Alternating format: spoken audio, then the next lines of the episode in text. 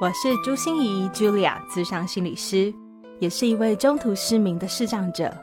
在咨商室里，我听你说；在 Podcast 里，也邀请你来听我说那些肉眼看不见，但是心里却更能看到的心理学小技巧与翻转人生的故事。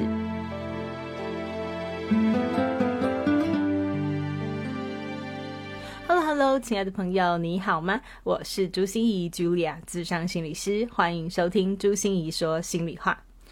这一集职人来谈心哦，我们继续邀请到理想生活的创办人，也是左边茶水间这个 Podcast 的主持人左一 Zoe。其实我没有跟大家说过哈，左一真的是我做 Podcast 的时候一个隐藏版的贵人，因为那时候无无意间听到他说。任何做个人品牌的人，如果你可以抓住八二法则，诶，你有听过八二法则吗？就是百分之八十，他说要在行销推广上，诶，注意哦，是百分之八十，诶，在行销推广，然后只有百分之二十在内容创作上面，你就会大大发现你的品牌能见度马上不一样。哇！我那时候听到了以后，就身体力行。虽然我没有八十二十法则哦，就是，但是因为以前根本是没有做行销推广这件事的，所以至少现在有了一点点开始，能见度真的就大大的不一样耶。而这一集，我们就继续跟佐伊聊聊那些最现实也最血淋淋的数字问题。不是肯拼敢冲不怕苦就可以做成个人品牌的啦！创造个人的品牌的时候，一定有很多位五斗米要折腰的时候。财务到底要怎么管理啊？要大刀阔斧的投资，还是要稳健保守的小本经营比较好呢？真的是很让人苦恼哦。那当他谈到这种业绩压力，却要把行销的资源投放在不知道演算法会怎么计算啊，不知道创作会有多少人看到的这种 social media，他的这种心慌和不踏实感的时候，哎，我真的是心有戚戚焉。但是别担心，佐伊真的有解，而且还会提供给我们六月二十二日之前都有一个免费线上课程给你哦。我们。赶快给他听下去吧！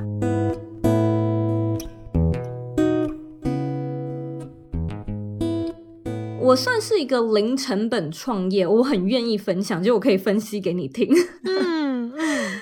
嗯，我那时候蛮有趣的一点是，我自己没有存钱的习惯，就是我过去对于理财是真的一窍不通的。那嗯。那个时候，我觉得完完全全我花的成本就是时间成本。当然，已经是有一些节目的策划想要做了。好家在就是我先生有麦克风。其实我 这一台麦克风就是直到 麦克风，对啊，我我直到现在都是用四年前同一只麦克风，我麦克风就是好好的，从来没有换过。我记得你有说真的是雪球麦克风，对啊，就是我还带着它上山下海到不同的地方录音，是非常 强壮的一只麦克风，也推荐给大家。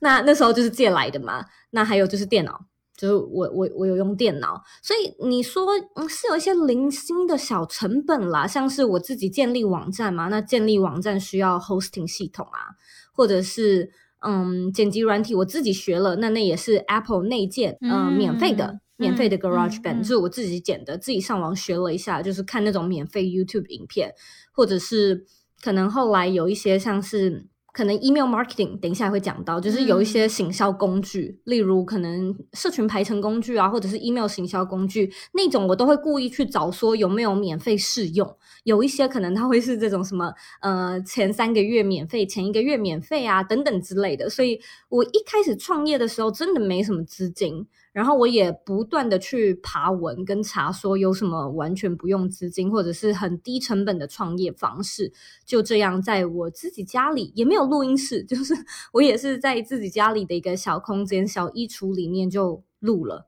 那录了就开始了。那一开始当然也没有钱去请来宾上我的节目，节目也没什么人听嘛，所以都是跟朋友先录，朋友先录了之后，开始找朋友的朋友。开始请朋友的朋友介绍其他他认识的人有故事的人，嗯，就这样子完全没有花费，慢慢的开始，好不可思议哦！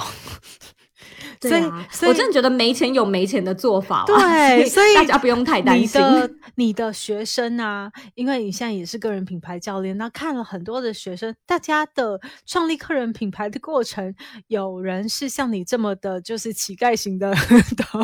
开始，也有人是属于那个富家千金的开始方法吗？真的就是看你个人的，你有什么资源。我那时候就是没钱，可是我有时间。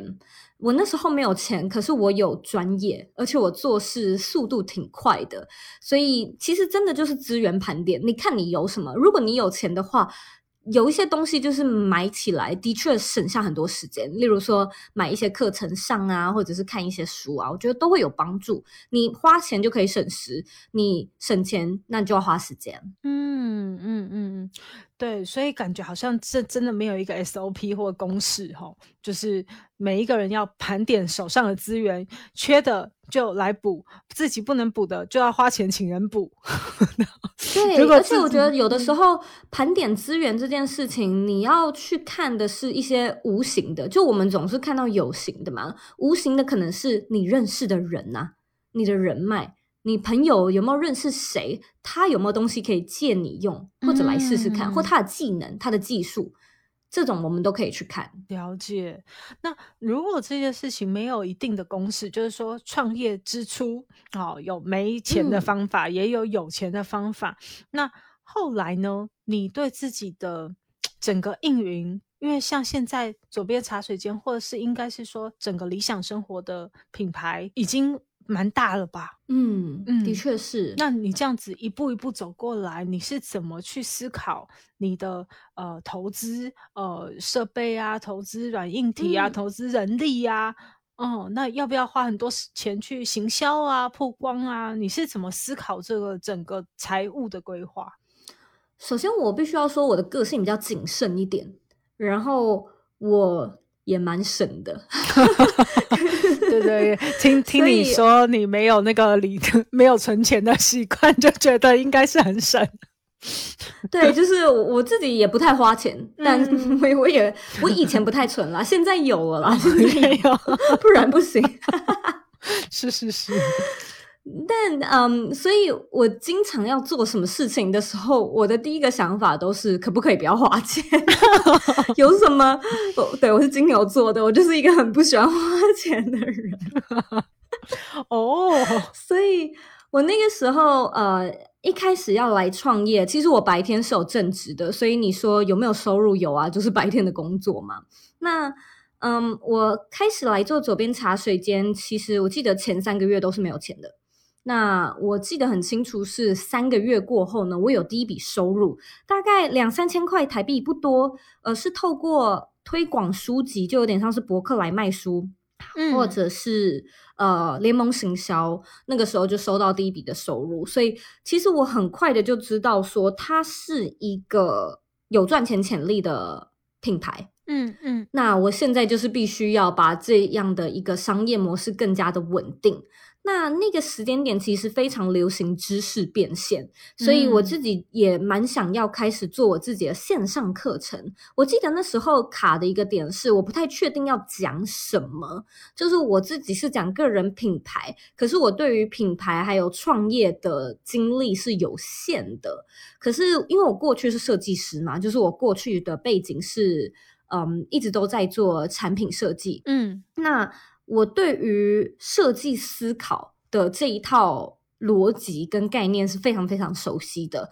我也蛮知道说，就是你你的心态很重要啊，因为心态会影响你后面的各式决定跟你背后的行动嘛。所以我就觉得啊，好像它是可以跟创业有一个连接，就是怎么样利用设计思考帮助你在创业的上面做的更加的就顺水推舟。所以呢，我其实在，呃左边茶水间做了半年之后，我推出了自己的第一个 MVP 最小可行产品。那个时候呢，我教的内容就是设计思考。那它一样就是用超级无敌低成本的方式来录制，再加上因为过去有背景嘛，所以我备课是算蛮快速的，就我知道要讲什么。我录的方式呢，完全就是用我 我电脑的内视镜，就我也没有相机，就什么东西都没有。然后麦克风就用同一只雪球，剪辑我记得是自己剪，然后我也没有钱去就是买什么，像现在可能有 Teachable 啊，或者是自己的网站，就把它课程上架在比较精美漂亮的地方，就也没有。我第一次呢，完全是放在一个脸书的私密社团里面，就是如果你有购买课程，而且我也不知道要怎么绑金流，就我都还是请学生 自己汇款给我这样子，就是一个一个队长，然后有加入的课程的学生呢，我就把他们加到那个私密的社团，然后课程就是就是有点像是影片，我上传到那个脸书社团，就这样，就真的是完全没有成本的。经营了自己，就是测试自己的第一套商业模式究竟可不可行。那我记得很清楚，就是那个时间点，我推出了这套课程，它的回响很好，就好像有快要一百位学生加入，就购买课程。我记得我那时候赚到快要四千块美金，对我就想说，这个就我现在发财了，我很想要马上马上离职，你知道吗？因为我平常有。工作嘛，所以我其实都是用业余的时间来经营左边茶水间的。嗯，我那时候就跟我先生讨论，我就说：“你看，我们现在就是赚到钱了，我完全可以就是离开我的正职啊，自己来创业。”不过他那时候就呃，就我觉得我先生他对于就是财务的概念也蛮好的，他就说：“我们要不要再试一次？然后我们可以把这笔钱拿去。”呃，做就是刚才心仪有说到的投资嘛，像是请人，嗯，就请小小帮手，或者是社团、社群经理、助教等等的，然后还有投资一些设备。所以就是我先生这样子跟我讲，我才想说，OK，好，那真的好像不要冲动。所以其实我那时候做的一个决定是，我跟我的公司说我想要换成 part time，所以我在我的公司变成兼职。那当然，嗯，那段时间。等于说我的薪水减半了嘛，因为我变成 part time，可是我也有更多时间去投入在左边茶水间这个品牌上面。那也是在那个时候，就是有一点点小资金，开始就是买了可能比较好的电脑啊，或者是比较好的设备，买了灯光，然后买了可能绿幕等等之类的东西，录影用的。那那时候就是开始 level up。那又过了整整半年，也就是说左边茶水间创立一年，我才。算是对自己的获利模式更加的有掌握，然后也比较确定说，好，我接下来的收入我蛮有把握，每一个月都可以超过我现在正职的薪水，我才真的离职的啊。所以原来过程里面并不是一步到位的，而是不停的尝试，然后不停的升级，然后还要有一个好队友。就是没错，来拉你一把，要忍住，要忍住。在那可是我觉得，嗯，当个人品牌真的成立以后，不得不面对的一个就是业绩压力耶。你知道，我觉得现在的环境真的是变动的好可怕，就是。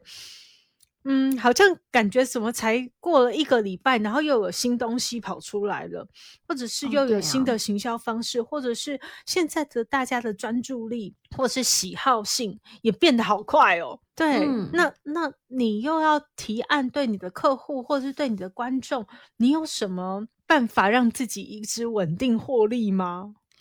我其实最爱用的方式是一个行销的手法，叫做 email 行销。我相信心仪很熟，我也相信，嗯，有在听左边茶水间的听众，应该每个礼拜一都会收到，就是我嗯，可能跟大家分享一些新的消息啊，或者是节目新上线幕后啊 behind the scenes 相关的内容。那我会这么做，是因为我蛮早就觉得 social media 它的逻辑让我感到很困惑。就是因为演算法，也就是说，其实现在，呃，心仪你提到呃各式各样的新的东西不断的出来，然后大家的喜好一直变。我觉得这个跟我们长期在使用 social media 有很大的关联。为什么呢？因为其实 social media 它的触及率一直都逐年降低。这个其实上网查就就查得到，甚至我们自己都有感嘛，就是脸书的触及率越来越低，甚至 IG 也在改变。那其实你你仔细观察一下，就现在 IG IG 出了连续短片 reels，呃，你的 po 文、你的 post。的触及就变低了，但是反而就是你的，你如果 PO 连续短片的话，现在还有红利，就此时此刻观看数都还是很多的。可是这种东西都完完全全是操之在平台之手，所以我那时候就觉得很怪耶，为什么我有一百位粉丝，可是真正看到的只能有十个人，或者是只能有五个人，就是所谓触及率，你百分之十、百分之五这样的一个概念嘛？我那时候就想说，难道这个不就是在剥夺我的话语权吗？就是我怎么想都不对，为什么我要讲的话没有办法？没有办法顺利的 deliver 在到我的观众的墙上，或者是他们的讯息里面呢？还要就是我还要就是想尽办法，然后嗯想一些配合。对 social media 的游戏的规则，嗯，所以我那时候就觉得这个逻辑我没有很喜欢。老实说，我一直以来都不是一个 social media 为主力的人，我就在想说要怎么样去突破这样的一个困难困境。那当然，我觉得 social media 也有很棒的地方，像是 IG 啊，各式各样，脸书好了，它都有很多我们一般平台做不到的很厉害的功能，什么直播啊、特效啊这种东西都很有趣。后来我理解到的是。是，其实 social media 它是一种增加粉丝、增加观众的工具，但它不是一个建立信任感跟嗯强化粘着度最好的工具，还是做得到，只是很吃力。嗯，所以要维持营收，这个会跟所谓的行销漏斗有关，它会是一层一层的不断，就是往下去接住你的观众的这样的一个概念，也就是说。你从最一开始的第一层曝光，你就要有够多人看，嗯，够多人看到的话呢，你才会进到第二层，也就是思考或者是发现。也就是说，观众他看到你，他不一定会追踪你嘛，嗯，那他追踪你的话，也不一定会持续就是很认真的关注，没。错，就算他很认真的关注，也不一定会在你卖东西的时候买你的商品，没错，对，所以你的这个漏斗，它是就是由下。呃，由上往下慢慢递减的，又是那个人数，它会不断的递减。那我们在做的就是，首先要确保有够多人看得到，然后有够多的人可以确实的接收到你想要传达的讯息。唯有这么做，我们才会有所谓信任感的建立，也就是你透过好的内容，不断的灌溉，不断的给你的观众他们需要的资讯或者是价值。那当你就是持续有在做这件事情的时候，你准备好要卖东西，他们才会觉得 OK，我我对你是熟悉的，我对你是信任，或者是我对你是有好感的。如果说这件事情是只发生在 social media 上面，我觉得这个会是，除非这个观众需要很主动的一直关注你，嗯，不然的话，他可能我你知道，我们一次都追踪很多人，我们没有办法。完完全全的说出我们追踪所有的人就是究竟有谁，所以其实你的观众很容易忘记你，或者是有的时候也不是故意的，就只是单纯没有收到你的消息，有的时候就是单纯错过你的线上课程正在贩售，或者是找鸟价。所以为了避免这样的状况产生，我个人是认为我们都应该要要去开发一个不会受到演算法限制。的行销工具，那我相信有很多很多种。其实 Line 也是，简讯也是，像美国这边是很流行简讯行销的。那在我自己的身上，我自己是觉得 email 很适合我，所以对我而言，我觉得 email 是一个帮助我稳定获利的。非常厉害的工具。嗯，你说服我了。嗯，真的要做，真的要做。嗯对，因为其实我自己本来也就在做 email 行销这件事情，可是我没有用过工具，我只是透过自己，比如说逢年过节啊，然后提醒大家还要记得我哟，然后跟大家分享一下我的状况啊，这样子。对，可是我没有用一些系统化的或者是工具的方法。去传递一些我想传递的资讯，嗯嗯，所以我不知道这件事情，如果想要去更多的学习和了解，应该要怎么做？哎，如果心仪你感兴趣的话，就是也邀请你一起来，因为我们现在就是在说，我们正在庆祝四岁的生日嘛，那。嗯，每年的六月都是我们品牌的旺季，就是我们会庆生，然后我们会举办什么抽奖啊，各式各样的活动。那今年的六月，其中一个活动呢，就是 email 的行销的免费讲座。之所以会做这个课程，也是呃，之所以会做这个讲座，也是因为就是大家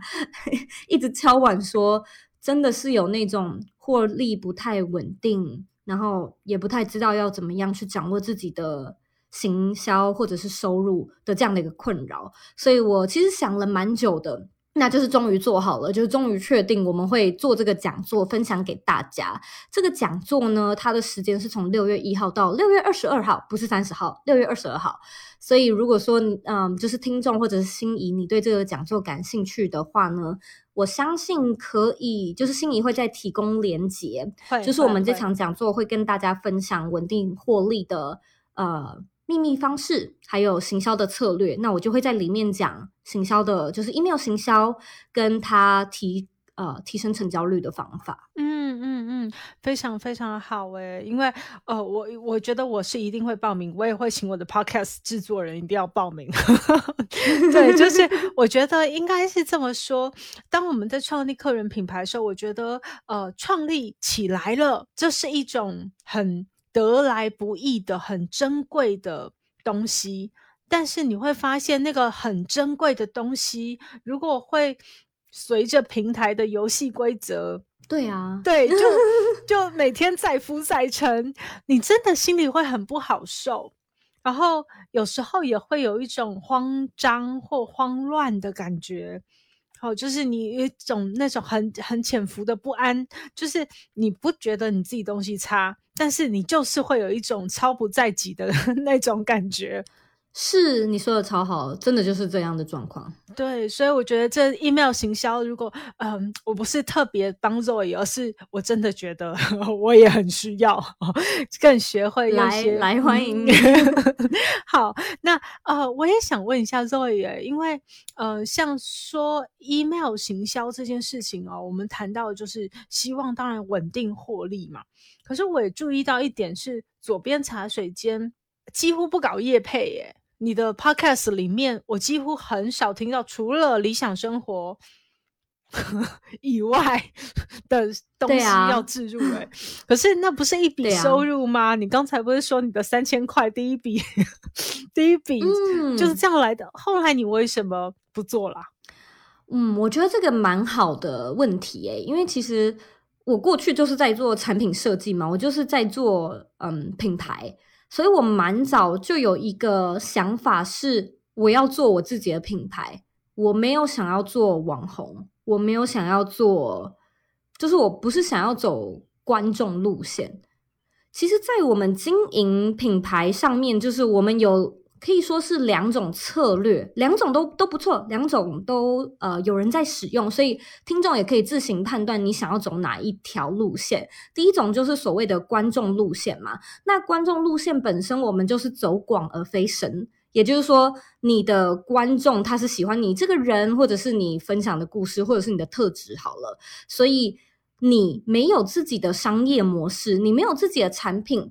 你就是要去卖别人的产品，帮别人打广告。当然，你自己有很大的广告效益，因为你观众很多，你就是走观众的市场。嗯，所以这样的方式可以啊，就是你可以不断的有新的业配，不断的就是推广新的别人的产品。我觉得这条路线是 OK 的。可是，在我自己身上，我一直都没有想要不断的帮人家打广告。嗯，就是我自己觉得。这件事情对我而言有一点说不过去的原因是我本身 就完全跟我的个性有关，就是我真的没有什么在买东西，所以我觉得我超不适合就是试用各式各样的东西。就你知道，网红很需要什么试用保养品啊，然后什么试用什么吃这个吃那个，然后我知道这些东西可能后到后来都是免费的，但我真的就是没有办法。吃这么多，吃这么多，那我又会觉得这个，嗯，我会没办法一直推广新的东西给我的观众。就当然很多人会觉得，可是就是好东西啊，啊就好吃啊，就就呃好卖啊，那那推广就分享啊。所以我觉得完全是看你个人，就是如果说你觉得 OK 的话，没问题，但。对我自己而言，我会觉得我想要走的是顾客市场。所谓顾客市场，就是反过来，我们观众不用多，但是我们是走比较深入的市场，也就是说，它的转换率会比较高一点。那这个时候，我会认为我自己的产品是最适合我的品牌的一个 sponsor，就是我无论讲什么，可能都会讲到。呃平台行销，我无论讲什么，可能都会与创业或者是设计思考有关。那如果你对这个这些主题感兴趣的话，我的课程就是一个最适合你的好产品。所以再怎么想，我都会认为没有别的产品比我的产品更适合作为左边茶水间的赞助商。我我跟你讲，我刚才听到第一个理由说你不适合用试用品 的时候，我就我真的是觉得说，哇塞，我没预期到会听到这种理由哎，原来这也是可以定位自己的理由。对对对，我说对，会一直收到东西会有点困扰这样子。是是是，所以我我我刚才也是在想说，哎，所以我们定位自己也不一定要很严肃的思考啦，有时候是自己的一些习惯，自己就是没办法嘛。就是没办法，对，吃不完啊，对，也不要勉强说很好吃，也也很不好意思。那就好好的把自己定位成顾客市场。那的确，你走的也是深的路线，而不是广的路线。嗯，对，嗯嗯。所以到目前为止，你觉得现在，因为你的品牌名称叫理想生活，你觉得你现在也在过你的理想生活吗？哦，完全是哎，我非常满意我现在的生活。哇塞，你看这么，我们多么的羡慕有人可以这样子说出来。哦，也是花了很多时间努力累积啦。是是是，所以哦，我也想说，现在左边茶水间四周年庆嘛，你有什么样的心得啊？或者是一路走来，你的确是花了很多努力，但是到现在你觉得哇，非常是我想要过的理想生活的这一路上，到底有什么样的心得可以跟大家分享一下？我觉得我心得非常非常的多，实在是很难，就是一言两语就道尽。但其实左边茶水间就是我自己的这个创业，现在已经荣登我这辈子做过最久的工作。恭喜恭喜！对，四年了，我做棒。嗯，对啊，我做过最久的其他工作就是顶多三年而已。那现在这个已经做了整整四年。其实我认为四年我的转变非常非常的大。那我其实一直都会说，个人品牌它是一个人生的修炼，就是因为。他会不断的丢一些新的挑战跟新的嗯课题出来给你，有些课题是呃实际现实面的，什么营收的问题啊、团队管理的问题啊、客户服务的问题，那很多时候是心理层面的，就像我们上集有聊到的冒牌者症候群啊，或者是可能数字压力啊，或者是比较之心啊、嫉妒的心情等等之类的，其实我都认为个人品牌。真的让我整个人变得更好，状态上，嗯，人格上就觉得我变得人，嗯，可能态度也更好，然后看待事情也更加的有弹性，嗯，各式各样的方向我都觉得我不断的在成长，真的是可以这么说，所以。个人品牌，我相信对现在的听众来说，你可能会觉得哦，这是一个趋势，这是一个潮流，好像大家都在做，那嗯，我也来试试看好了。所以我相信很多人，应该说有一半以上的人呢，他进个人品牌是保持着这样的心态。